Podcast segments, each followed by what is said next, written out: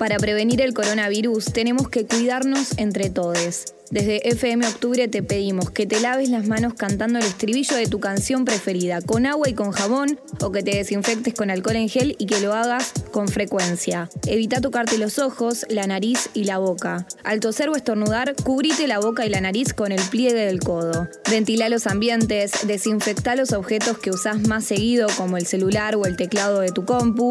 Si tenés fiebre, tos y dificultad para respirar, busca atención médica. Por último, entra en octubre.fm y subí el volumen. Pasa la cuarentena con nosotros. Pasa la cuarentena en octubre. Octubre.fm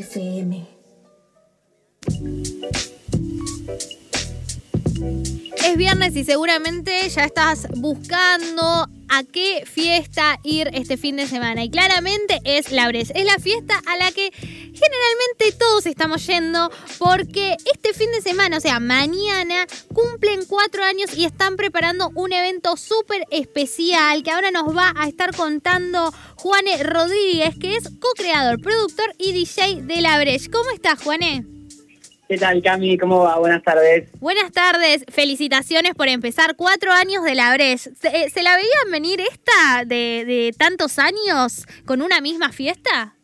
Eh, bueno, gracias eh, primero y, y, la verdad que, no sé, es como muy loco todo el, el proceso que tuvo la Breche, porque como que fue, por un lado, eh, como paso a paso, sin hacer tipo proyecciones locas, pero por otro lado siempre como con la claridad de cómo hacia dónde queríamos ir. Sí. Este, pero bueno, nada, igual siempre como que cada paso grande no deja de sorprenderte y, y tampoco deja de sorprenderte que de golpe estés hace cuatro años haciendo una fiesta. Así que sí, la verdad que es bastante loco. Genial. ¿Y cómo surgió la Breche? Para aquellos que no saben la historia, ¿qué pasó hace cuatro años? ¿Cómo surgió esta idea entre amigos, tengo entendido?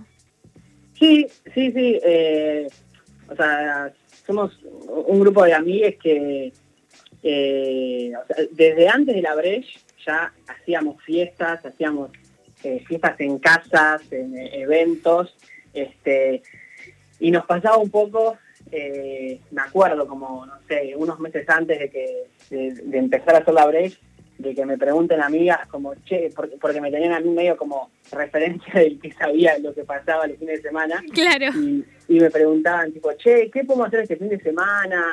Eh, queremos bailar reggaetón, pero no queremos ir a un boliche, porque la verdad que hay esta paja los boliches. Este, y nada, y empezamos a pasando la música que pasábamos, que nos gustaba pasar, que era de, desde pop, eh, de hasta reggaetón, pasando por cumbia, por electrónica, o sea, toda música con la que eh, con la que crecimos y música nueva que escuchábamos en su momento. Este, y nada, se fue dando eh, a partir de la, desde la primera fiesta una, una, cosa como que eso, venían eh, eh, y círculos distintos de personas que iban invitando a otras personas, entonces de golpe era como toda gente conocida, eh, pero se fue dando un boca en boca muy, muy increíble, este, y me acuerdo, me acuerdo que hubo una fiesta que, que lo raro fue desde el escenario no reconocer a todas las caritas que veías abajo, como que fue un día que dijimos, che, no ubico a nadie. Qué loco. Fue como, fue como wow, qué onda, tipo, este, no, el, el, primer lugar era, eh, era para 450 personas, este, y, y, la verdad que se agotaba siempre, eh, nada, y, y, eso, fue, fue, fue, fue loco el proceso, el proceso de pasar a, a conocernos todos a de golpe a no conocer a la mayor parte de la gente. Y además también algo que, que, creo que sucedió con la Breche es que más allá de las redes sociales había un boca a boca importante. Por ejemplo, en mi caso, yo llego a la Breche por amigas que me la recomendaban por justamente esto, porque era todo lo contrario al boliche. En el boliche hay eh, como código de vestimenta, está esto de si paso o no paso. Acá en la Breche es, podés ser vos mismo y nadie te va a juzgar a la hora de entrar. Sí, sí, eso, eso recontra, recontra tuvo que ver con, con que creciera así la fiesta y eso pasó un poco naturalmente porque eso, como nos conocíamos entre todos, eh, bueno, más allá que también nosotros teníamos la decisión activa de que la seguridad no discriminara por ningún tipo de razón, también adentro del ambiente era otro. Claro. Este, y eso por suerte, eh, bueno, era algo que, e, eso era lo que más fobia y miedo nos daba eh, mientras íbamos creciendo, que era como eh, cómo hacemos para mantener este ambiente más amigable, que es algo que, nos parecía lo más, una de las cosas más importantes de la fiesta. Sí. Y, bueno, nada. y la esencia, que no se pierda. Claro, claro. Fue, fue y es el mayor desafío, este, porque imagínate que de golpe, en una fiesta para 10.000 personas que hicimos en Mar del Plata este año, eso eh, se te va un poco de las manos. Sí. Eh, digo, desde que, desde que toda la gente respete como los códigos de la fiesta. Eh, pero pero bueno, nada, siempre hemos hecho hecho todo nuestro todo lo que podemos de nuestra parte para que para que el ambiente siga siendo eh, distinto al de un boliche tradicional. Bien, y algo para destacar es que esto empezó en el barrio porteño, por así decirlo, y después eh, fue yendo a diferentes lugares. ¿Hasta, ¿Hasta dónde llegaron? Lo más lejos que ustedes digan, no puedo creer que estamos acá. Lo más lejos, eh, literal, geográficamente, fue a, Ecuador, a Cuenca, en la ciudad de Cuenca, en Ecuador que fuimos el año pasado. Eh, y se hizo una fiesta para como mil personas, que eso fue directamente increíble. Eh, y, nada, y acá también el año pasado eh, fue como... el año pasado fue, arrancamos haciendo nuestra primera fiesta en Mar del Plata, habiendo hecho antes de eso solamente dos fiestas afuera de Buenos Aires, y el año pasado terminamos viajando por todo el país.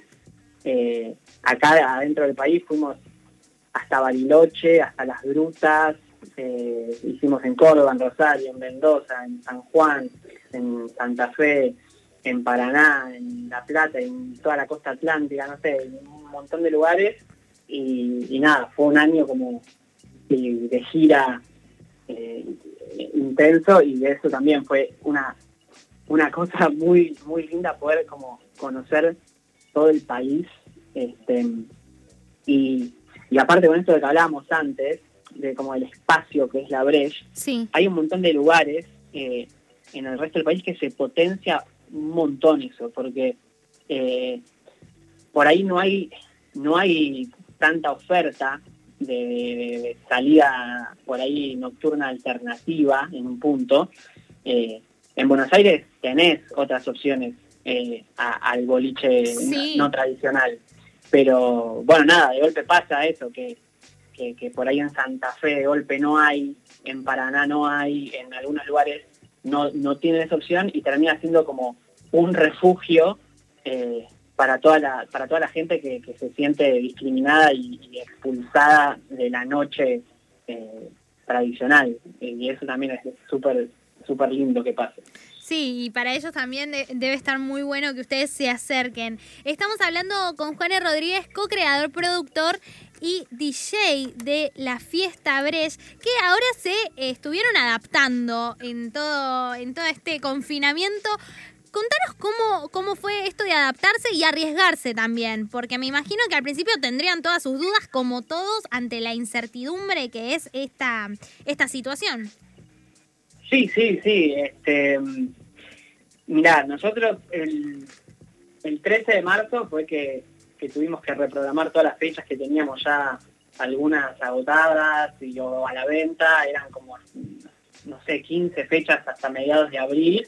Este, y, un poco igual lo veníamos palpitando, no es que nos tomó absolutamente por sorpresa porque nos acordamos de lo que había sido la gripe porcina, que era un poco más tranca, pero sabíamos que la cancelación de eventos por ahí estaba al caer. Pero bueno, cuando sucedió fue como eh, un, golpe fuerte y una semanita, ponele, de estar como medio de luto en un punto, de decir, bueno, estamos que, de recalcular. Sí. Y, bueno, y ahí ya pusimos, cambiamos el chip y pusimos en, modo eh, activar y nada, los, vivos de Instagram estaban siendo muy, muy, muy, muy populares. Claramente nuestra plataforma social más fuerte es Instagram.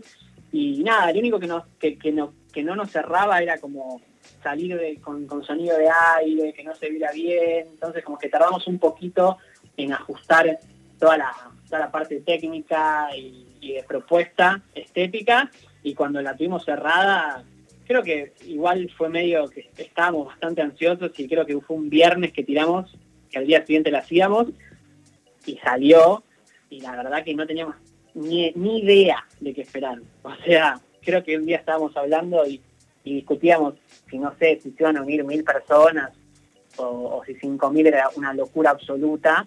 Y ya la primera fecha fueron como un pico de veintipico mil. Sí. Y no, no, realmente era como un mundo nuevo. ¿Y llegaron a, a 80 o a más también? Llegamos, el mayor pico, o sea, de mayor gente en un momento dado mirándola, fue de 83 mil. Una locura. Eh, una locura. Y lo que es también más loco es que hay un recambio de gente durante toda la noche. Entonces, si vos ves cuánta gente individualmente pasó durante toda la noche, hemos llegado a que haya casi un millón de personas durante toda la noche. Qué lindo. Este, Qué lindo para ustedes. ¿Y cuáles eran los mensajes? Porque me imagino, yo me imagino esto, ustedes en un grupo de WhatsApp mensajeándose tipo, no puedo creer esto, ¿qué onda? ¿Cuáles eran esos mensajes que se intercambiaban en el momento?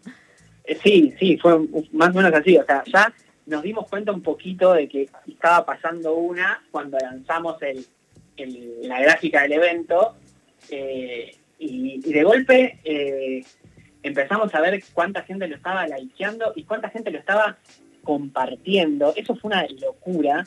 Este, pero claro, eh, era como de golpe, antes las fiestas que hacíamos eran en un lugar, parece muy estúpido, pero no lo pensamos así.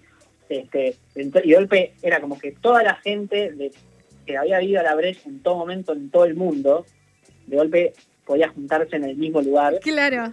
Eh, y por ejemplo, ese flyer de la primer Breche lo compartieron en Instagram, o sea, de agarrar y compartir la historia o mandárselo a alguien por privado, 36.000 personas.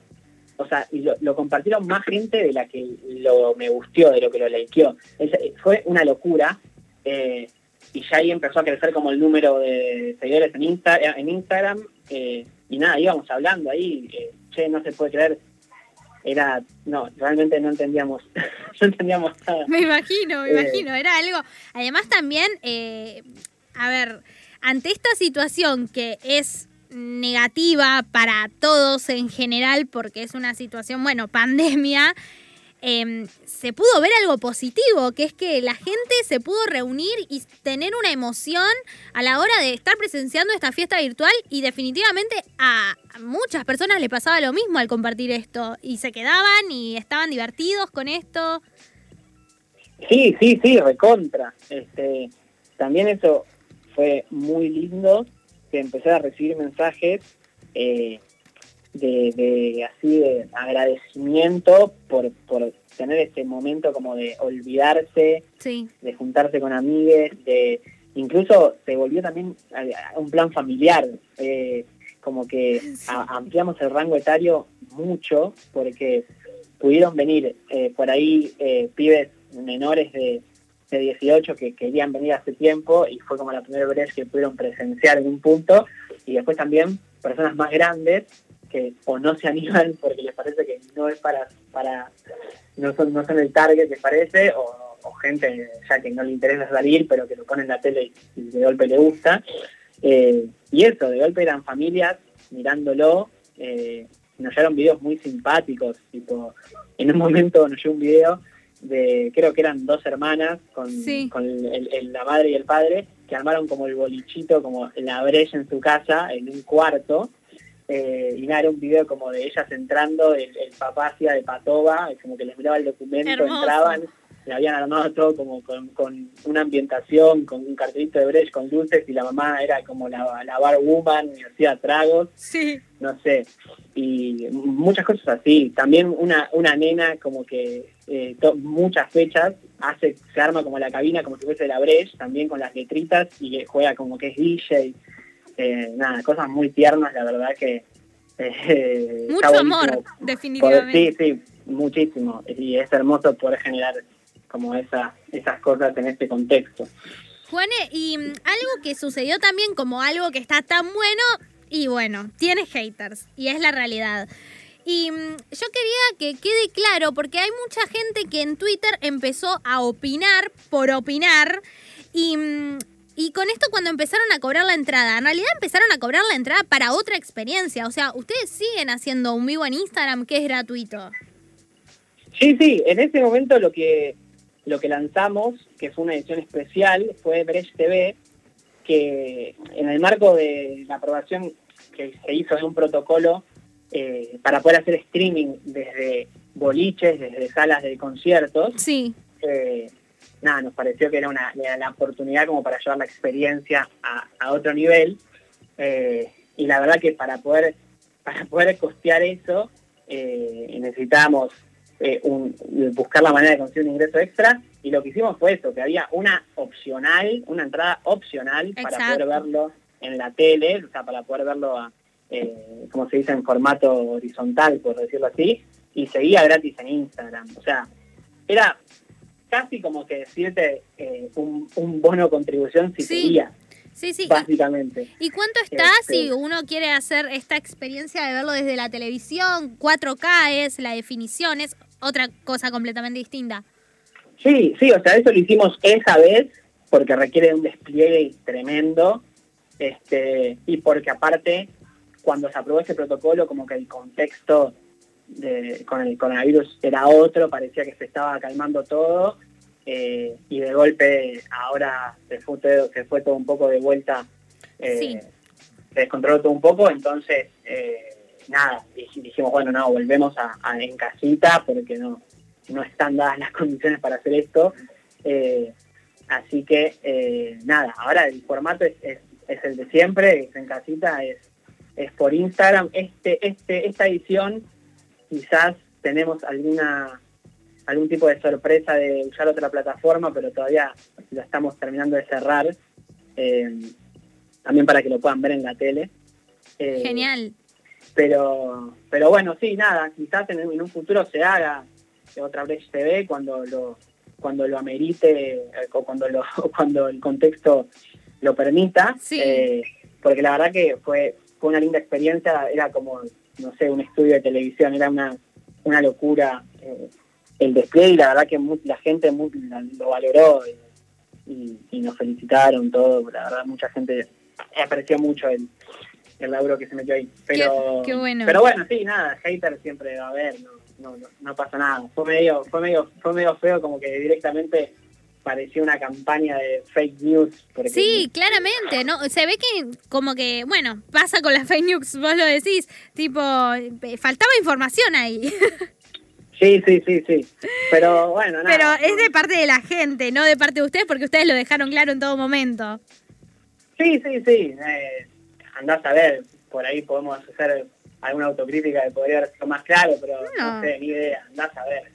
Eh, pero pero sí, no importa, ya, ya pasó eso y, y la realidad es que de golpe ves esto, lo que tipo lo que te contaba antes de, de esos videitos de las familias o un mensaje lindo, va, por lo menos yo lo digo como que leo un mensaje lindo y 40 haters y leo el lindo y ya se me pasó lo otro, Obviamente. como que es como que me pesa muchísimo más la, la apreciación.